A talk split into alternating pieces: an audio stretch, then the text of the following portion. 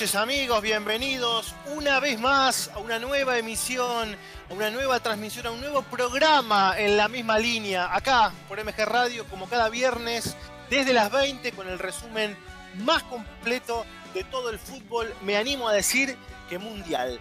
Mi nombre es Elian Rinaldi, voy a estar intentando llevar adelante la conducción del programa y empiezo a saludar a mis compañeros, los que hoy también están ahí en el estudio en MG Radio y arranco por uno de los Mellis, por Leonel Santos. ¿Cómo estás, Leonel? Buenas noches. ¿Qué haces, Elian? ¿Cómo andás? Muy buenas noches para vos y para toda la audiencia.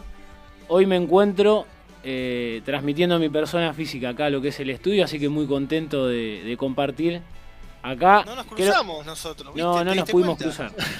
¿Sabés lo que pasa? Acá eh, no sé si veo un espejismo. puede ser, puede ser. Bueno, y saludo a quien ahí debes tener muy cerca, al querido Alexis Santos. ¿Cómo estás, Ale? ¿Cómo andás? ¿Cómo andás, Elian? Buenas noches para todos los oyentes y los compañeros que están desde la casa. Así que acá estamos haciendo el aguante, recargado de información. Eh, y bueno, en lo que es eh, la antesala del fin de semana. Hay un montón de cosas para hoy. Saludo también a un nuevo integrante de nuestro programa que nos va a estar acompañando desde esta jornada, al querido que tampoco todavía nos cruzamos, pero ya lo vamos a hacer, a Claudio González. ¿Cómo estás, Claudio? Buenas noches, bienvenido. Muy, buenas noches, muchachos. Eh, primero, agradecerles eh, invitarme al espacio, ser parte del equipo y bueno, eh, encantado de, estar acá dándoles una mano con información. Bueno, buenísimo. Se te escucha bien, ¿eh? que estábamos hablando antes off the record. Quédate tranqui, que así como recién, te escucha perfecto. Ya vamos a estar saludando a, también a, Ricardo Casco y a Gonzalo Barros que nos van a, seguir nutriendo información para comenzar a desarrollar. Pero justamente, y ya que saludaba recién a Claudio, primero, lo primero que vamos a hacer es contactar a la gente con nosotros y para esto Leonel nos va a contar las vías de comunicación con MG Radio. Ahí te las estoy por pasar, Elian. Esperamos un segundito que, se me perdió del rumbo. Esto en vivo, muchacho. Es en vivo, es radio en vivo, señores. Es radio en vivo. Mirá, para comunicarse con nosotros tenemos el WhatsApp 15 63 66 51 44. Soy todo un locutor. Perfecto. Inmejorable, inmejorable. Recuerden también que además de escucharnos por la página de mgradio.com.ar, se pueden bajar la aplicación de la radio en la Play Store y se escucha impecable. Aparte, no está de más que lleven las 24 horas del día MG Radio con ustedes. Vamos a empezar a desarrollar la información con lo que tiene que ver con la Copa Libertadores y con el equipo que para mí termina de mejor manera la primera instancia de la Copa, que es Racing Club de Avellaneda. Volvió con una actuación sobresaliente de Chancalay a Rentistas de Uruguay esta semana y nos va a contar un poquito cómo fue este partido justamente el nuevo integrante Claudio González. Bueno, Elian, todos sabemos, uno cuando mira el resultado ya piensa que fue una victoria contundente, un 3 a 0 de local, con un jugador menos de los 17 minutos por la expulsión de Julián López, pero durante el partido los uruguayos contaron con algunas situaciones como para poder inquietar al equipo de Pixi, pero bueno, eh, ese soberbio 3 a 0 con los tres goles de Tomás Chancalay, quien ya la dirigencia eh, confirmó que en diciembre le va a estar comprando la parte del pase que el 50% del pase a Colón y bueno, como dijiste. El confirmó que le va a comprar el 50%. Atento al mundo Colón esto, ¿eh? porque hoy estaba hablando con amigos sabaleros que decían Racing nos va a comprar el 100%.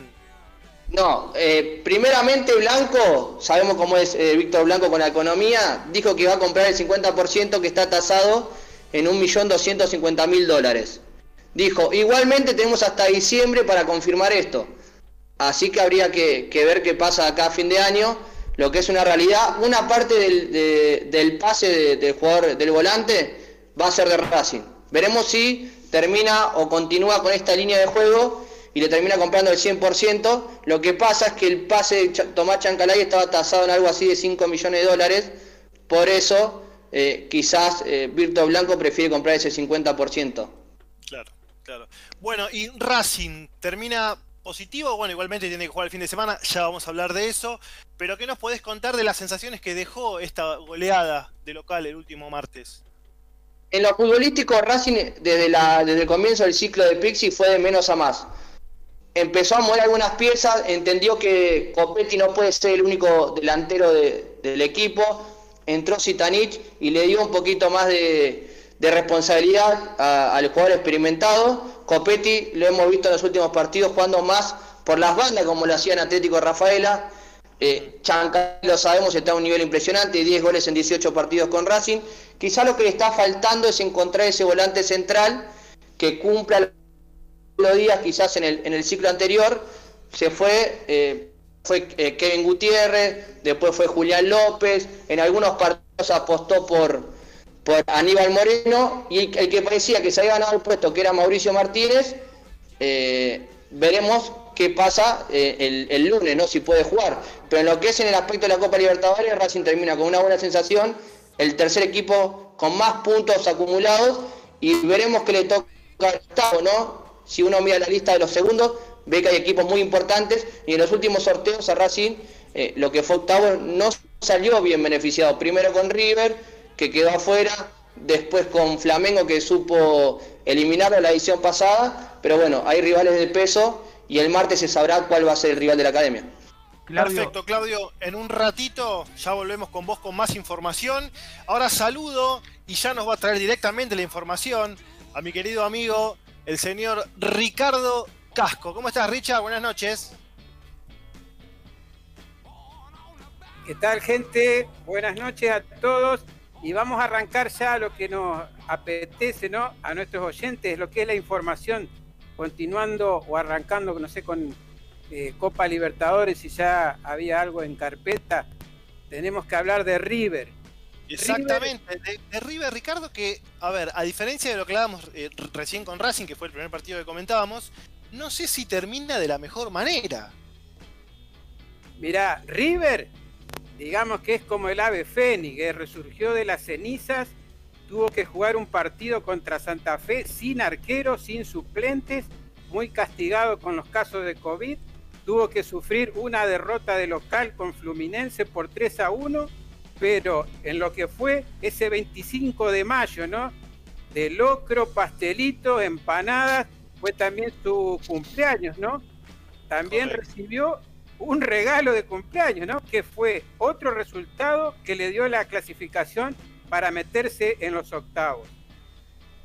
Sí, con lo justo, con lo justo. River aparte tiene buenas experiencias de haber clasificado con lo justo, porque amén de que seguramente haya ah, altas en el plantel y haya modificaciones que, van a intentar potenciar el, equipo, esto de pasar con lo justo, sabiendo cómo es River y cómo es el River de Gallardo, me parece que es un rival de temer para lo que viene. Yo creo que en ciertos casos... todo pensando que ahora el, plantel se fue de, de vacaciones, un merecido descanso hasta el 15 de junio, así que ahí va a recuperar, ¿no?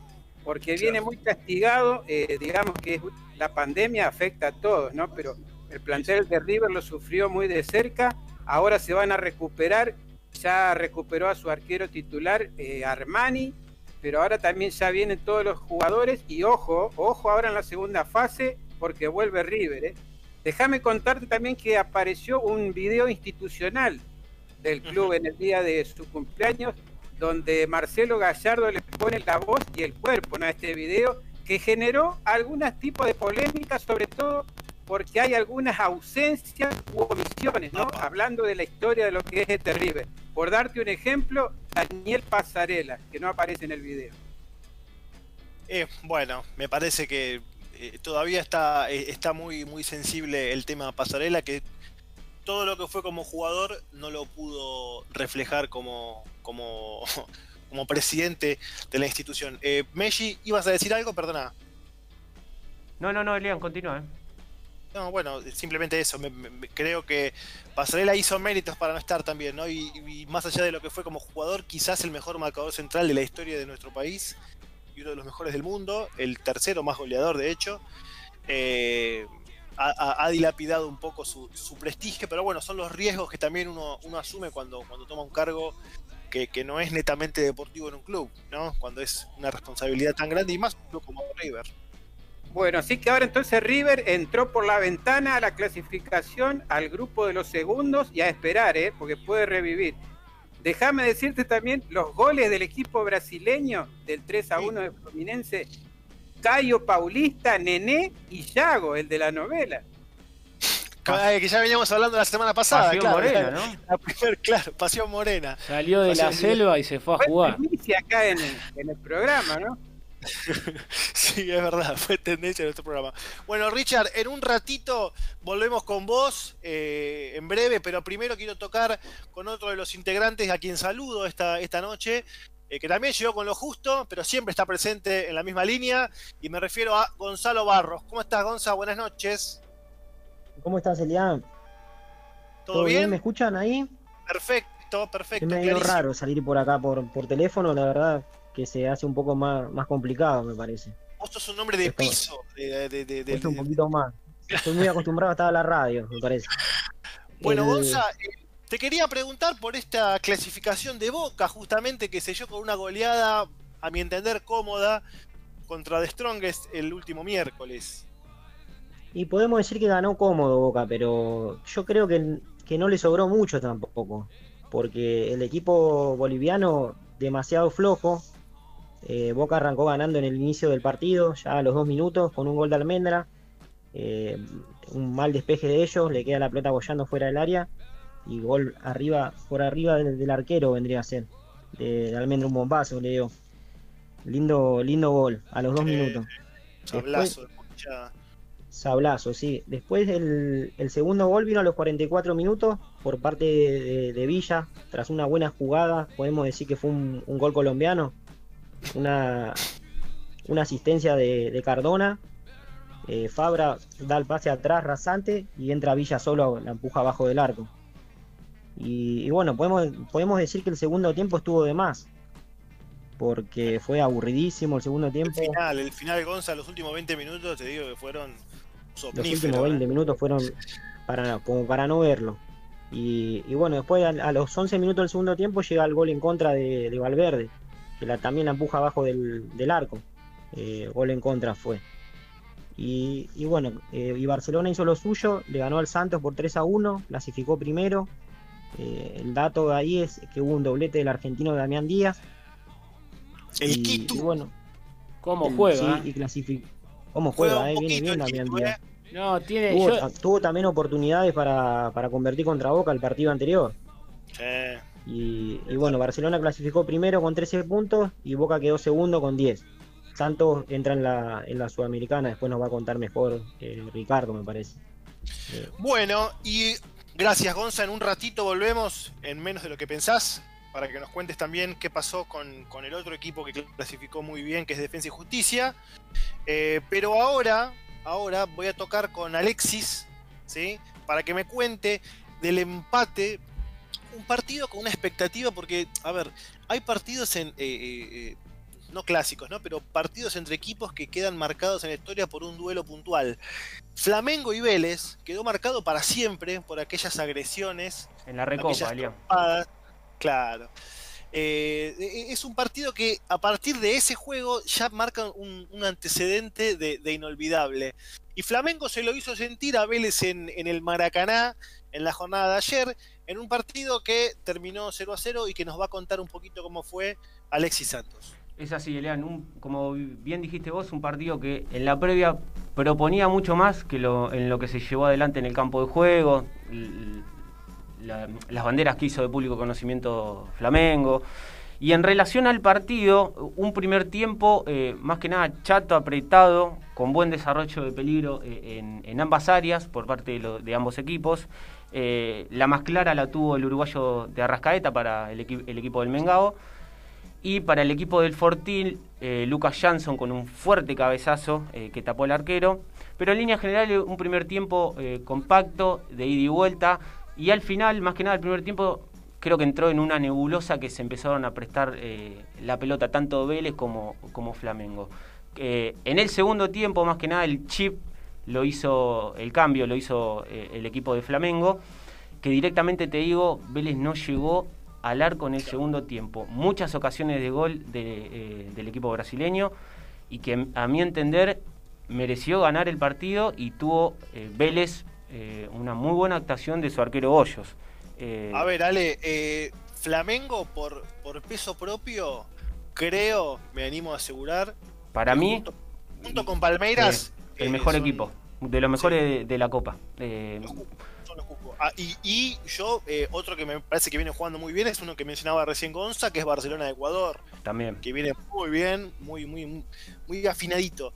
Eh, veremos, veremos qué pasa. Un Vélez que ya directamente em, empieza a pensar en, lo que viene, porque, a ver, si a Vélez le sacas la derrota escandalosa con Boca, eh, después no perdió casi nada. de hecho, la Copa quedó afuera por penales, un partido que mereció ser un calcito. Déjame cerrarte algo. Yo creo que el, planteo, más que nada porque Vélez ya estaba clasificado y creo que si ganaba, o sea, lo podía superar a Flamengo como primero. Creo que más que nada el, planteo equivocado de Pellegrino de no salir a jugar de igual a igual a Flamengo, que en línea defensiva todo el equipo brasileño, en, general en defensa, dejan huecos, eh, tienen mucho ataque. Me parece que fue el, o el grave error de, Pellegrino no salir a atacar, que más Vélez tuvo chances claras de, gol y, hasta lo pudo ganar. Lo que pasa es que después en el segundo tiempo se metió eh, mucho atrás y eh, en líneas defensivas, el, el mediocampo, y generó que eh, constantemente ataque de, Flamengo. Correcto. Bueno, gracias, gracias Alexis. Ahora ya mismo vamos con, en un, en un, breve instante con Gonza, pero primero vamos a leer algunos de los mensajes que nos van dejando en la web. como siempre, el oyente fiel Kevin de Devoto, yo soy Bostero y entramos cómodos con la goleada, pero no estamos jugando bien. Eh, y después todos haciendo referencia a la piña de Sandoná al mundo, obviamente. Hermosa. Elian. Sí, es, una imagen imborrable. Saludos también a Jonathan de Palermo, que dice que River entró cortando clavos. Eh, y acá una pregunta de un amigo que nos dice: ¿Qué hay de cierto que Dalmine vuelve a la C? Bueno, vamos a tratar de investigar porque todo lo que es el mundo ascenso está en un estancamiento después de las medidas tomadas que no avanza mucho. Saludo también a Nicolás, dice, un saludo a mis hermanos, los mexiquejeños, dale chaca. Decime, Leo. Eh, no, te iba a decir, vos serías un jugador que encajaría perfectamente en ese histórico partido de Flamengo Vélez.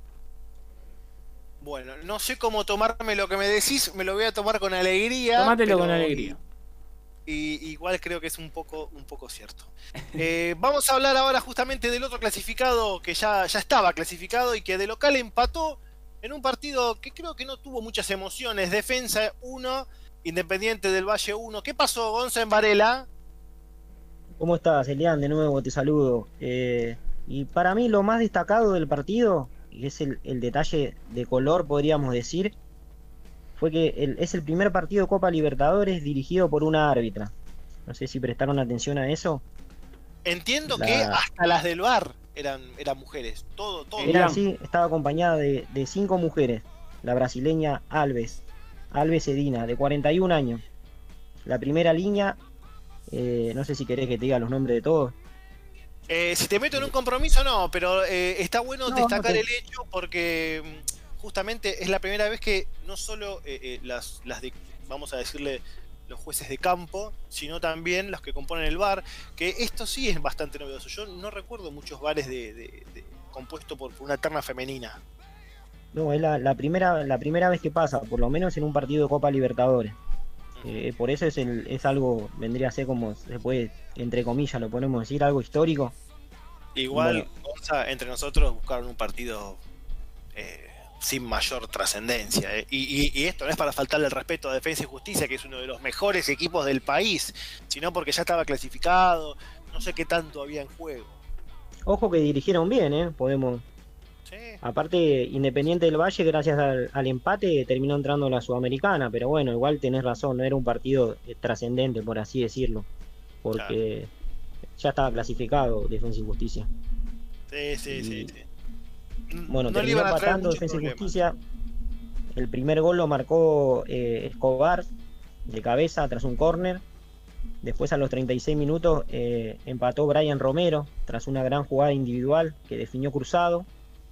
Y la incidencia del partido podemos decir que fue ya terminando el partido a los 43 minutos del segundo tiempo que Ortiz cerró un penal. No sé si, si lo vieron que la tiró por las nubes. Horrible, horrible. Muy, mal, pateó definió horrible. Pero bueno, sin embargo. Gonza, te hago una pregunta. En, el universo de los números 9, que siempre se habla tanto del fútbol argentino, que tal equipo necesita un 9, qué sé yo, ¿a dónde lo pones a Romero? A Brian Romero y Brian Romero, no sé, es un, yo creo que es un goleador de, un equipo grande, porque capaz que muchas veces no le llega mucho la pelota. Tiene una oportunidad, pero esa, esa que tiene te la, te la convierte. Es así efectivo, es efectivo. Bueno, Gonza, muchas gracias y te lo pregunto porque después vamos a, hablar de un poquito de, lo que se vienen en otros equipos que también te va a tocar hablar. ya te eh, creo con eso del 9, ¿por qué, por, qué, ¿por qué lado me querés entrar? Es, sí, sí. Se, me viene a la mente, primero que se me viene a la mente es Soldano. se me ocurrió, eh, ojo que esto se me ocurrió a mí recién, ¿eh? porque, a ver, eh, un chico que al que Crespo lo ubicó en un puesto que no era el natural de él y lo convirtió en uno de los jugadores más destacados del continente, merece ser observado. Vamos a hablar ahora de lo que tiene que ver con la Copa Sudamericana y con algunos partidos que no había demasiado en juego, pero que por lo menos a Talleres le dibujó una a, todo el pueblo cordobés le dibujó una sonrisa en el rostro. La visita del equipo cordobés al Campbell Stadium, el muy lindo estadio de Melec, que jugó como para decir realmente el fútbol ecuatoriano está en crisis, pero ves a Barcelona y te cambia la cara. Talleres le pintó la cara de Melec de principio a fin, una goleada inobjetable 4 a 1, sin mucho en juego, ya sin Fragapane, no se sabe qué pasará con Baloyes, no se sabe qué pasará con Tenaglia, probablemente se desarme un poco Talleres, pero lo que vale la pena destacar es que si por lo menos mantiene el cuerpo técnico y la identidad de juego que pregona, en menos tiempo de lo que se imagina, en Talleres va a estar consiguiendo algún logro importante. Elian. Por el momento se quedó afuera, sí. Disculpame ahí, ¿sabes que me. Respecto a lo que decías, me parece, aparte, ¿sabes que tiene el, equipo cordobés que puede suplir con facilidad los jugadores que se le van? Y aparte, con, nivel y jerarquía. Es algo que me parece que la dirigencia y el cuerpo técnico es como que advierte con facilidad, entonces mueve las fichas de una manera correcta como para que después en la cancha se vean los resultados. Hay una vocación de trabajo muy marcada, más allá del estilo ofensivo que tiene, que eso también lo trae, lo imprime el técnico, hay una vocación de, trabajo marcada en cuanto a la, buena elección de refuerzos. Fíjate lo que pasó con Ángelo Martino, que era un jugador que, no, no descollaba en Rafaela como, como, como, volante por izquierda, casi lateral, y Medina lo convirtió en un win izquierdo que los últimos partidos realmente ha jugado en altísimo nivel. Eh, otro de los partidos de Copa Sudamericana fue, eh, que me parece que acá, Leo, te voy a dar pie para que desarrolles un poco en cuanto a, lo que fue el post partido, fue el empate, el no milagro de Newells 1 a 1 ante Goyaniense, que se quedó afuera, pero que perdió más que, una posibilidad de pasar. No, aparte, eh, la tenía muy complicada Newells, en lo que era su pase a la siguiente fase porque tenía que ganar por goleada y esperar que Libertad pierda. Empezó el, arranque del partido eh, un poco nervioso, prestándose un poco la pelota con, con el rival, con el equipo brasilero, que por momentos el partido fue bastante picado porque se, se propinaron unas buenas cuantas murras, diría un viejo conocido. Y creo, muy, académico el término. Muy, académico. Eh, y había, eso lo noté yo más, más que nada, había varios jugadores brasileros que, por ahí estaban más... Eh, provocando, ¿no? Provocando y estaban como más entregados a, lo que era el, pleito. Pero bueno, eh, por momentos eh, Newell's le costó bastante. La verdad que creo que es más a futuro lo que tiene que, empezar a, proyectar con, con el tema de que tiene un par de buenos jugadores juveniles. El tema es que pueda realmente, si es que se queda Burgos, trabajar y asentar esas bases. ¿Se queda Burgos? ¿Se queda Burgos? Mira, él después del partido dijo que a pesar de los resultados espera y confía en que la dirigencia eh, entienda que necesita tiempo para trabajar algo que acá en Argentina es verdaderamente difícil, más que nada con los resultados, pero para mí eh, le van a dar la salida porque la directiva eh, tiene en cuenta que viene de un par de fracasos a corto plazo que se empezaban a gestar más que nada. Sumar el clásico. El clásico fue eh, rotundo con la goleada. Previo a eso estuvo la eliminación de la Copa Argentina con Sarmiento, Y por último lo podemos poner esto, que era lo más eh, irrelevante porque la clasificación era bastante difícil, que sé, pero yo creo que le van a dar eh, la salida. Sí, es probable que sí. Y la otra porción importante de Rosario, vamos a hablar del pueblo canalla, Empató 0 a 0 nuevamente jugando en cancha de Banfield contra 12 de octubre. Este equipo de veteranísimos jugadores históricos paraguayos que ya había quedado afuera en la semana anterior perdiendo con San Lorenzo de local. Un partido sin, sin demasiado rigor porque Central estaba casi casi con un pie afuera. Era un milagro que, perdiese la clasificación, mismo que vamos a hablar ahora de, de, que San Lorenzo le dio entre comillas una mano. Elian. Pero Sí. ¿Sabés que si, si lo traes a la vida al finado Natalia Natalia, ese recordado personaje humorístico, no desentona pero ni loco en ese equipo? más o menos. Eh, eh, vale la pena revisar la, los que tenemos más de 30 que revisen la, y son futboleros que revisen la formación de 12 de octubre y se van a llevar un par de sorpresas. Eh, pero bueno, en definitiva, Central ya está en la ronda que viene. Alegría en el pueblo canalla, ganó el clásico, se afianzó el Kili González. Y después de la goleada de la semana pasada, lo de ayer fue un mero trámite para estar en la siguiente fase de la Copa Sudamericana. Disculpame. El otro equipo que también, sí.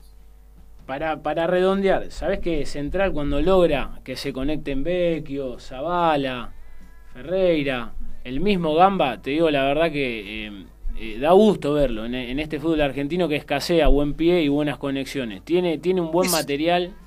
Es un equipo particularmente ágil, que juega casi en puntas de pie, pero que no sé cómo pudiese o cómo debiera reemplazar eventualmente a Vecchio si es que le pasa algo, ¿no? O sea, no quiero llamar a la desgracia ni nada, pero si un, no sé, cualquier motivo que no lo deje jugar un partido a Vecchio resiente todo el funcionamiento. Claramente esa identidad se la dio el Kili González.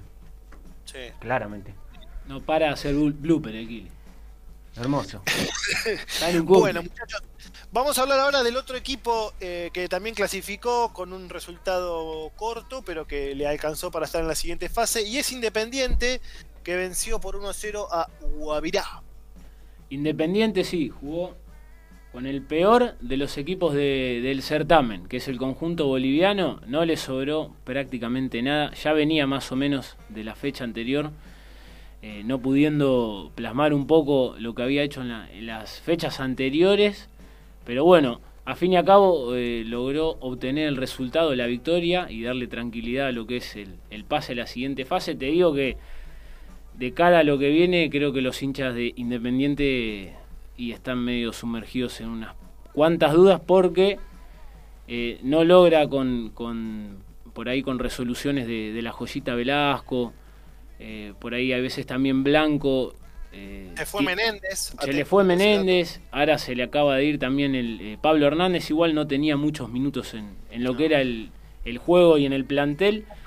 Nunca terminó de andar Pablo Hernández en el rojo. No, no, no, no terminó de funcionar, pero mm, más que nada eso, lo que sí no, no, no se le mezquina al equipo de Falcioni es la entrega, la intensidad, eso no, no lo pierde, pero bueno, en cuanto al juego tiene pasajes buenos, pasajes malos. El otro día tampoco es parámetro porque eh, prácticamente las pocas chances que tuvo de, gol, el partido fueron de Independiente. Yo creo que si uno se pone a... se fija y mira el planteo que hizo el, entrenador argentino de Guavirá con cinco defensores, tres mediocampistas fue lo que quiso implementar Falcioni en su arranque eh, en Independiente. Para no pasar eh, el, el mal trecho que tuvo en, Bolivia, donde Independiente lo, bailó y quiso poblar la mitad de la cancha para no tratar de, que con las trepadas de Ortega, ese lateral que estuvo apagado, no tuvo mucha claridad, eh, pudieran dominarlo. Bueno, el rojo igualmente va a estar jugando también las semifinales de la Copa, que en un ratito vamos a desarrollar. El otro equipo que también cerró su participación sudamericana con una sonrisa fue San Lorenzo de Almagro, que le ganó 3 a 0 a Huachipato y Alexis nos va a contar con qué pasó en este encuentro.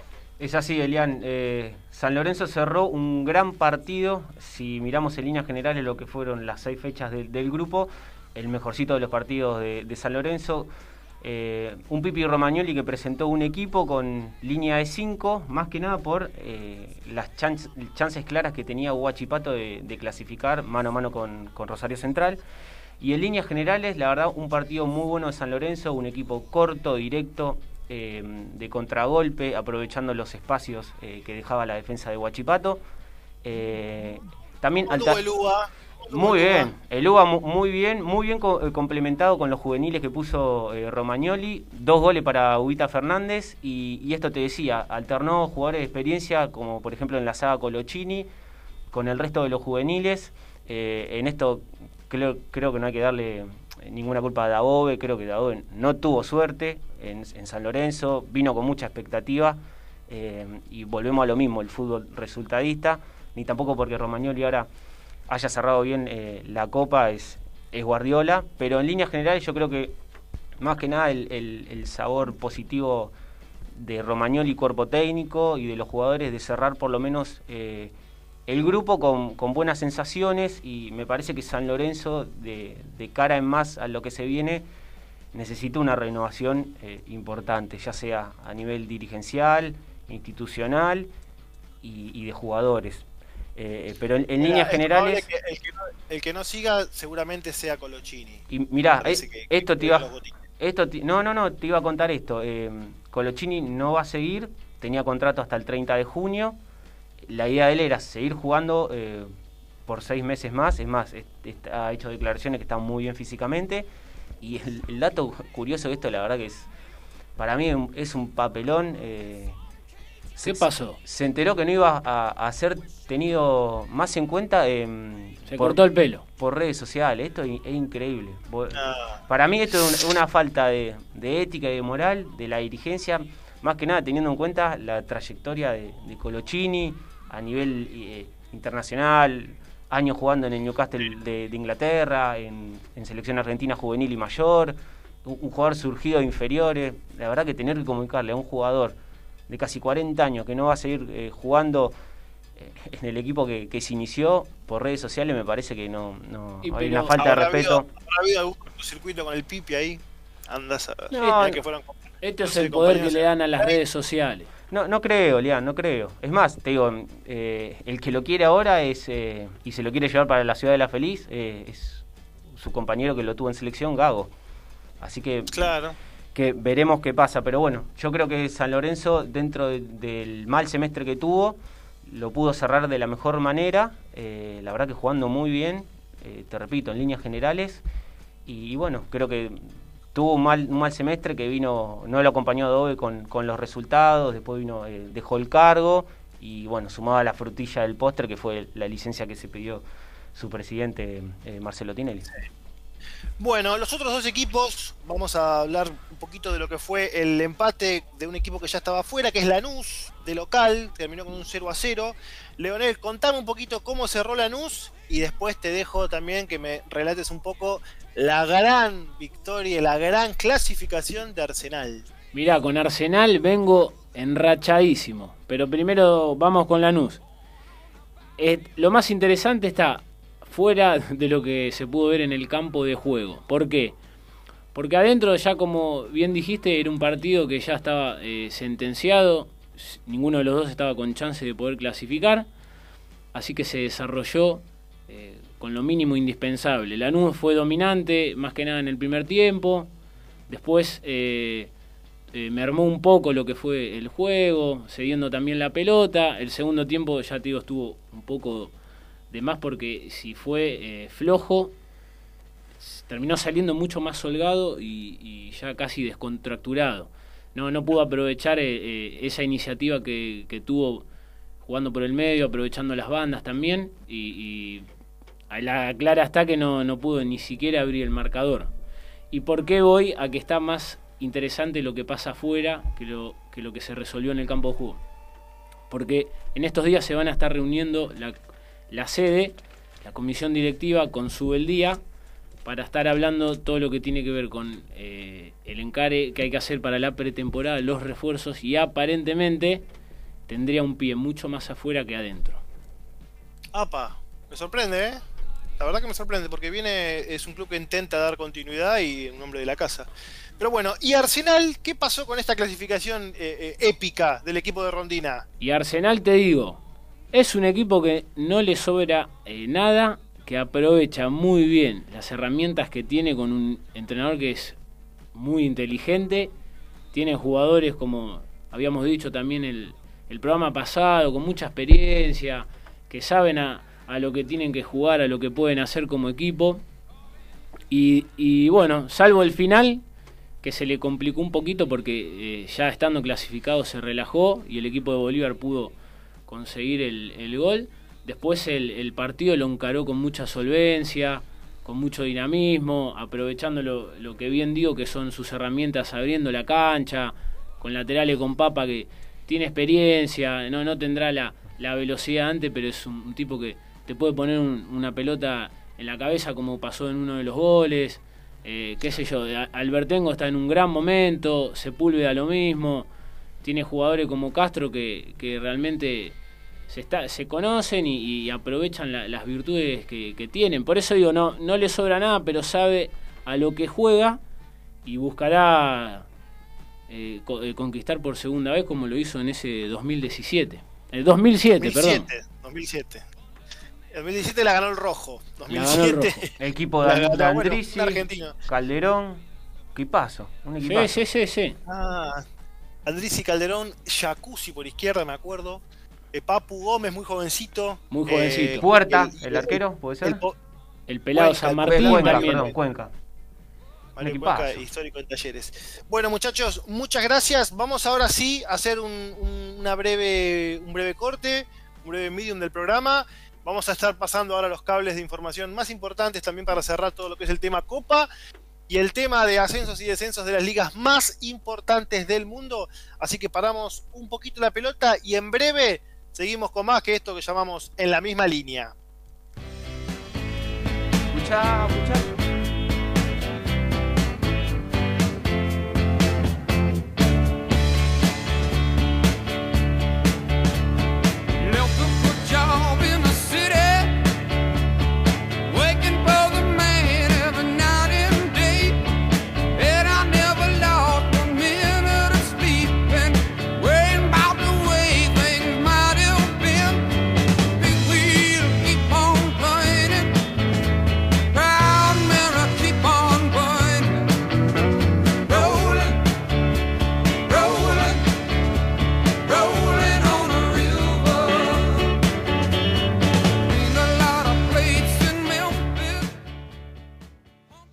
Copa Libertadores, ya están los clasificados de la fase de grupos. Al copón número uno, Palmeiras, Internacional, Barcelona, Fluminense, Racing, Argentino Junior, Flamengo y Atlético Mineiro.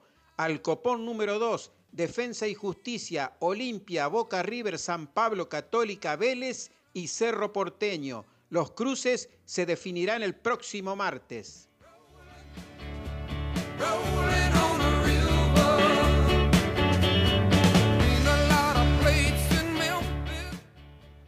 Copa Sudamericana, el bombo de los primeros quedó conformado por Gremio Paranaense, Independiente Peñarol, Libertad, Bragantino, Rosario Central y Arsenal.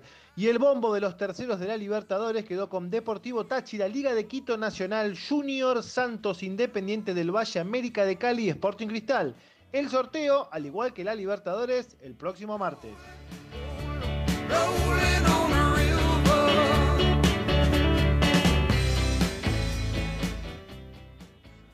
A llorar a la iglesia. Se definen los descensos y ascensos en las grandes ligas del viejo continente. En Francia descendieron Nimes Olympique y Dijon, ascendieron el Troyes, Clermont Foot, definen última plaza el Nantes y el Toulouse. Por el lado de Alemania descendieron Schalke 04 y Verden Bremen, han ascendido el Bochum, Greuther Fürth, definen última plaza Colonia y KSB Holstein. Por el lado de Inglaterra, el Championship descendieron Fulham, West Bromwich Albion, Sheffield United. Lograron el ascenso a la máxima categoría Norwich City, Watford. Definen la última vacante Bradford y Swansea City.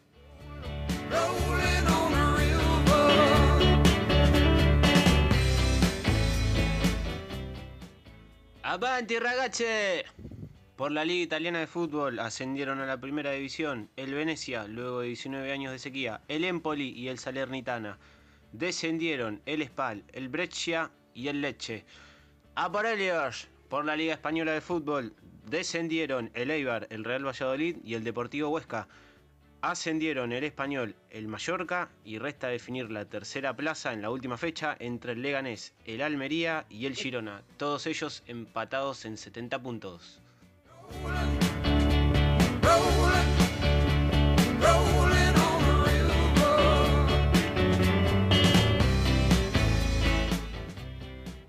Seguimos con más en la misma línea, con más información. Qué increíble este equipo de políglotas auténticos. Inglés, francés, alemán, italiano. Le metieron de todo, muchachos. Felicitaciones por la información.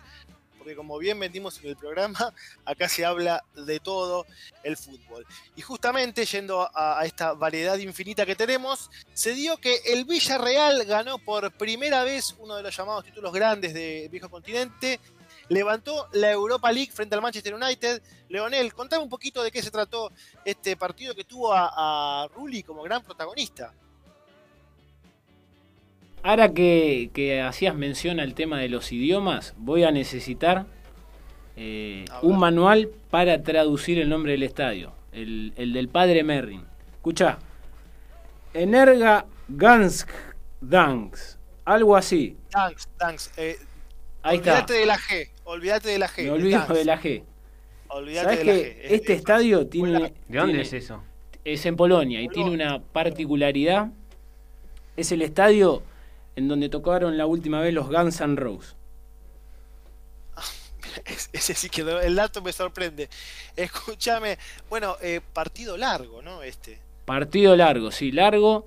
Chato, ¿no? Cerrado. cerrado fue para mí fue un tiempo y un tiempo, porque en el primer tiempo creo que Villarreal hasta más o menos tres cuartos de partido pudo más o menos plasmar un poco su idea, después se encontró con, con un Manchester que, puso la disciplina y el juego de Pogba, más la velocidad vertical que, que aporta Rashford, más Cavani que ojalá lo puedan mantener, porque la verdad que aporta muchísimo, es un ya todos saben cuando ven jugar a, este tipo de delantero que es un animal de área y aparte es muy inteligente. Eh, y después, bueno, lo, llevó más que nada cuando el Villarreal abrió el marcador eh, con ese, con ese envío y que pudo rescatar eh, Moreno. Después se metió un poco atrás, entregó la pelota y el Manchester con, bueno, con, el juego de Pogba, con la, con la subida del lateral yo por, por la izquierda con el pie fino que tiene Fernández, consiguió el empate.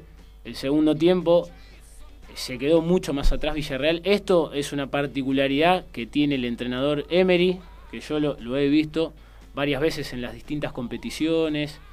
Y, creo, creo, que son méritos que hace para que al, muchacho este lo después lo terminen eh, echando de varios equipos, como le pasó en PSG, como, le pasó, como le pasó en Arsenal, porque peca siempre con el mismo error.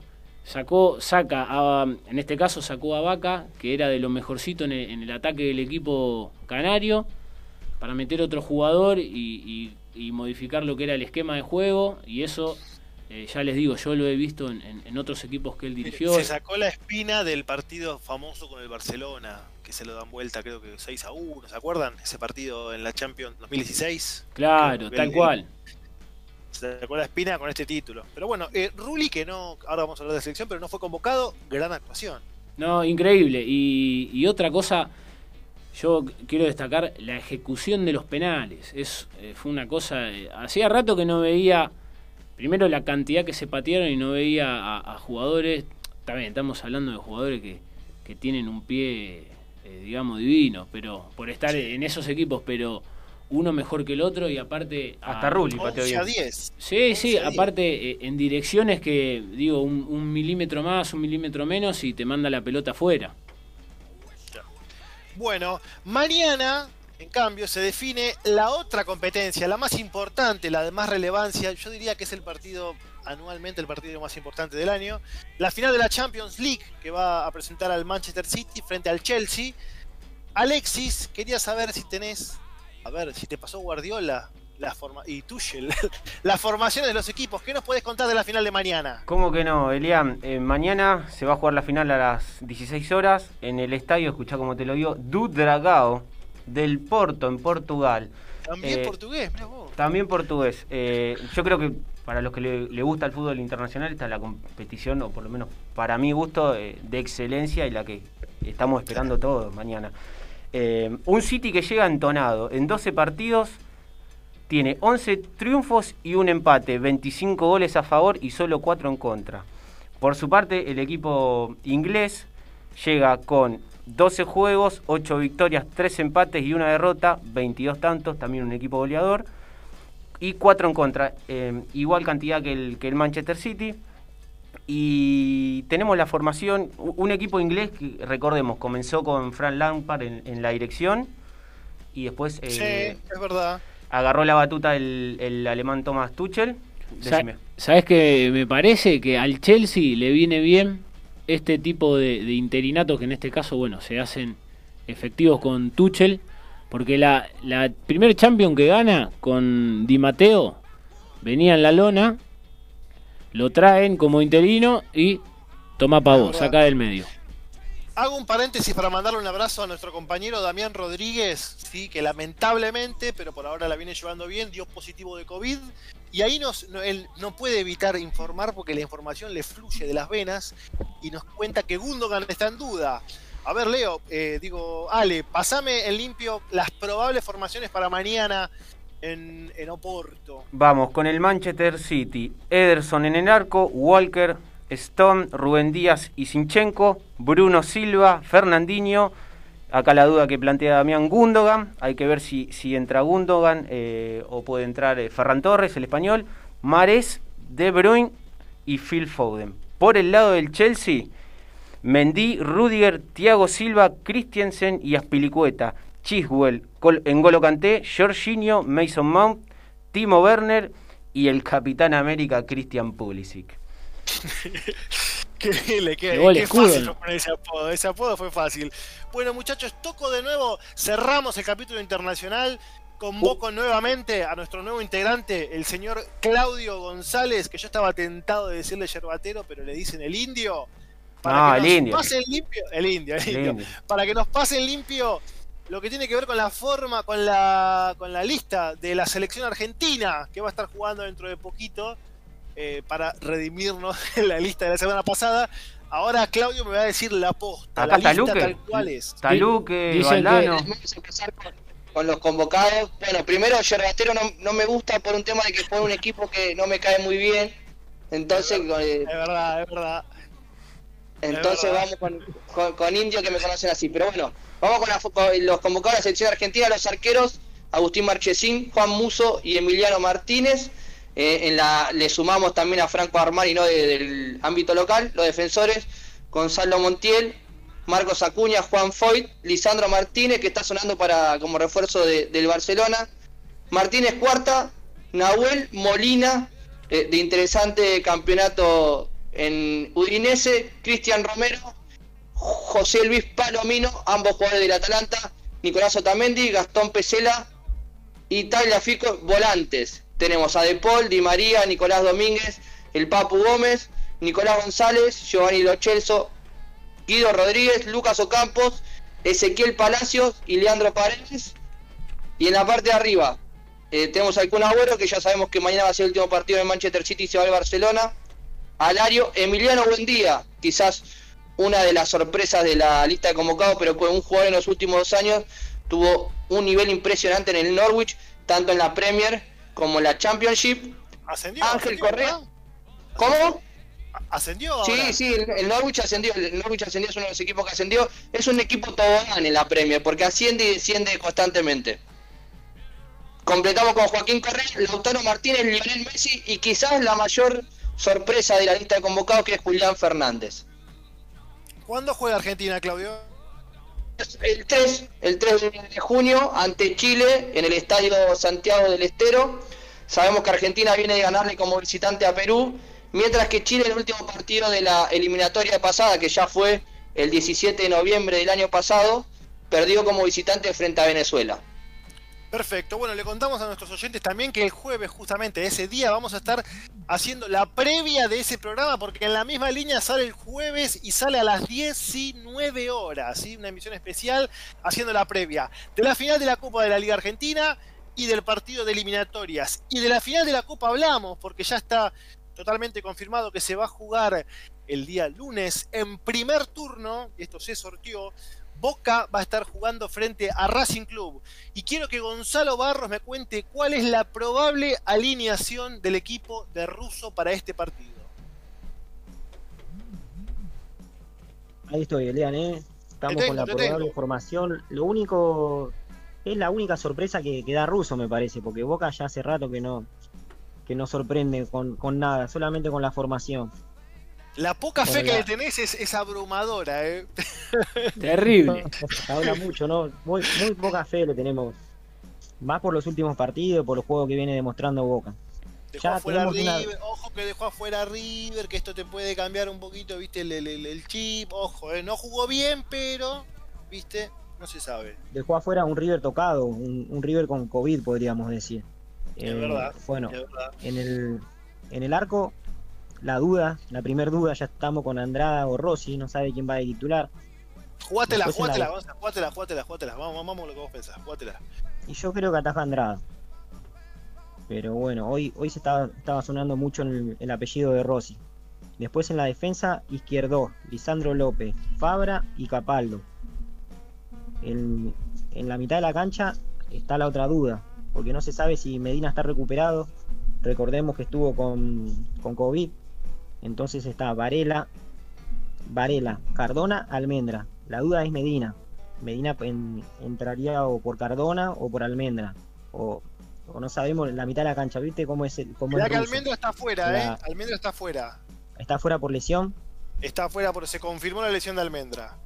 Bueno, entonces entraría Medina, ahí en caso de estar recuperado del COVID. Y arriba, bueno, el famoso eh, Pavón, podemos decir, que hablamos toda la semana de Pavón. Sí. ¿Cómo? Estuvimos muy presentes. Tevez y Villa. Tevez y Villa sería la delantera del equipo Geneise. Perfecto. Perfecto. Bueno, vamos a ver qué pasa. El rival de Boca viene entonado y viene bastante mejor en juego también y es Racing Club. Claudio, decime cuál sería la probable formación que va a poner Pizzi. En alza, pero con bajas muy sensibles, ¿no? Sabemos que no va, Basta no, no, no, no, no, Santa no, Santa no, pero tiene bajas sensibles. Es verdad. Casos bastante particulares, ¿no? Porque vamos a, selección... vamos a decir que todo este manejo del armado de la semi y la final, en definitiva, el perjudicado fue Racing. Sí, y con algunos nombres y algunas convocatorias en otras selecciones que llaman la atención, por ejemplo, que el entrenador de la selección argentina diga que no convoca a Andrada porque tuvo COVID, cuando Armani la tuvo también. Pero bueno, vamos a lo, deportivo. Sabemos que Pixi no va a poder contar con Arias ni con Mena, porque se fue a la selección chilena, y tampoco con Mauricio Martínez, que fue expulsado en el partido contra Vélez. Así que tiene tres cambios obligatorios. El 11 que paró en el entrenamiento de hoy de la mañana fue el Chila Gómez en el arco, Pichut, Sigali, Neri Domínguez, Lucas Orban. Por el momento, habría que ver después, eh, hasta el lunes, que si cambia o no Pixi porque se hablaba también que podía llegar a jugar Galván. En el mediocampo Miranda, Aníbal Moreno, Piatti y arriba Chancalay, Copetti y Vitanich. Hay que ver si llega eh, el Paragua Cáceres, que es el lateral titular por derecha, si no, como dijimos, va a jugar Iván Pichut. Gran aparición. Bueno, y en segundo turno, Colón, que es el que más viene esperando, recibe a Independiente. Recibe, no, juega contra. No juega en Santa Fe. Juega contra Independiente de Avellaneda. No se pudo recuperar Paolo Gols. ¿sí? Es más, se resintió y se lastimó la otra pierna. Así que descartado Gols, que igualmente va a viajar con la delegación. Y en, los movimientos de esta tarde sufrió una molestia Bruno Bianchi, lo cual empieza a complicar un poco el panorama del armado del equipo para Domínguez. Pero yo creo, y esto por la información que manejo a esta hora, que Bianchi va a ser de la partida. El otro cambio importante tiene que ver con la salida de Wilson Morelo, que no termina de estar del todo bien físicamente, y el retorno a la titularidad de Leguizamón. Por lo tanto, el equipo sería con Burian en el arco, Garcés, Bianchi, Delgado. La mitad de la cancha va a estar Mura reemplazando a Mesa, que fue expulsado. Aliendro, Lertora, Piovi, El Pulga Rodríguez, Castro y Leguizamón. Independiente nos cuenta Ricardo Casco cómo estaría formando. Bueno, un Independiente que viene entonado porque se clasificó a los octavos de la Sudamericana y sigue en carrera ¿no? con la Copa de la Liga Profesional. Hay dos dudas en la mitad de la cancha para el Rojo de Avellaneda. Entre algodones están Domingo Blanco con una sobrecarga muscular que tuvo en el último partido en la victoria 1 a 0 frente al equipo boliviano de Guavirá. Y la otra duda es Lucas González, que tuvo un desgarro en el bíceps femoral. Pero el posible 11, si todos llegan en condiciones para el próximo partido, es Sosa en el arco, línea de cuatro con Bustos, Barreto, Insaurral de Ortega. En la mitad de la cancha, Lucas González, Lucas Romero y Domingo Blanco. Y en la delantera, Sebastián Palacios, Silvio Romero y Alan Velasco. Perfecto, Ricardo, muchas gracias. Antes de cerrar, quiero ver si tenemos tiempo para una línea de boxeo, el canapé de cada programa, de la mano de Alexis. Si tenés algo, vale, para contarnos alguna novedad rutilante, breve. Es así, Elian. Vamos a nivel nacional. Se concretó una de las peleas, a mi entender, más importantes de lo que es el ámbito nacional, entre Andrés Sosa contra Alberto Melián. Este último intentará defender su, por segunda ocasión su título sudamericano de la categoría Super Gallo. Recordemos el 19 de mayo en la Federación Argentina de Box, de Box se realizó la licitación, se aprobó y solamente resta confirmar sede y fecha para la velada. A nivel internacional, la velada estelar la van a tener mañana el estadounidense Devin Haney versus el veterano de guerra venezolano Jorge Linares. Eh, va a defender por segunda ocasión su título ligero del Consejo Mundial de Boxeo en las 135 libras. Una pelea estelar muy buena, muy em, de mucha trayectoria para Linares. Linares un peleador de 35 años, eh, de 22. Eh, presenta más que nada el boxeo vistoso, bonito, bueno. Eh, viene de entrenar también con Floyd Mayweather Jr. Y Linares es el peleador más tosco, pero de muy buena pegada, que ha tenido muy buenas peleas. Una de las últimas destacadas en el 2018 ante el ucraniano Vasily Lomachenko, en el que perdió los títulos que ostentaba de OMB y CMB. Y así que bueno, Linares buscará volver a hacer historia. Eh, recordemos un peleador que ha ganado, esto es histórico para Venezuela, eh, título en categoría eh, Super Gallo, ligero y. Espérame que te digo. Y pluma, y pluma. Bueno, ah. chicos, muchísimas gracias. Gracias, Leo. Gracias, Alexis. Decime, querido. ¿Sabes que mandó un mensaje recién? Se está quejando. Chocolate Ballet, ¿por qué no está en la lista? bueno, esto va para vos, para los oyentes, para nuestros queridos oyentes. ¿Viste? ¿Viste que no hace falta que te fumes 70 horas para saber de fútbol? Que con un ratito, con una hora, acá en la misma línea te contamos todo. Te contamos hasta los ascensos de Francia. Te contamos la lista de Scaloni. Te contamos cómo juega, cómo forma Independiente y Colón el domingo. Te contamos todo. Acá en una hora, en MG Radio, cada viernes vas a tener toda esta información. Pero la semana que viene nos encontramos el jueves a las 19 un abrazo grande para todos. Gracias por estar del otro lado. Nos reencontramos en esto que llamamos en la misma línea. Gracias y chau.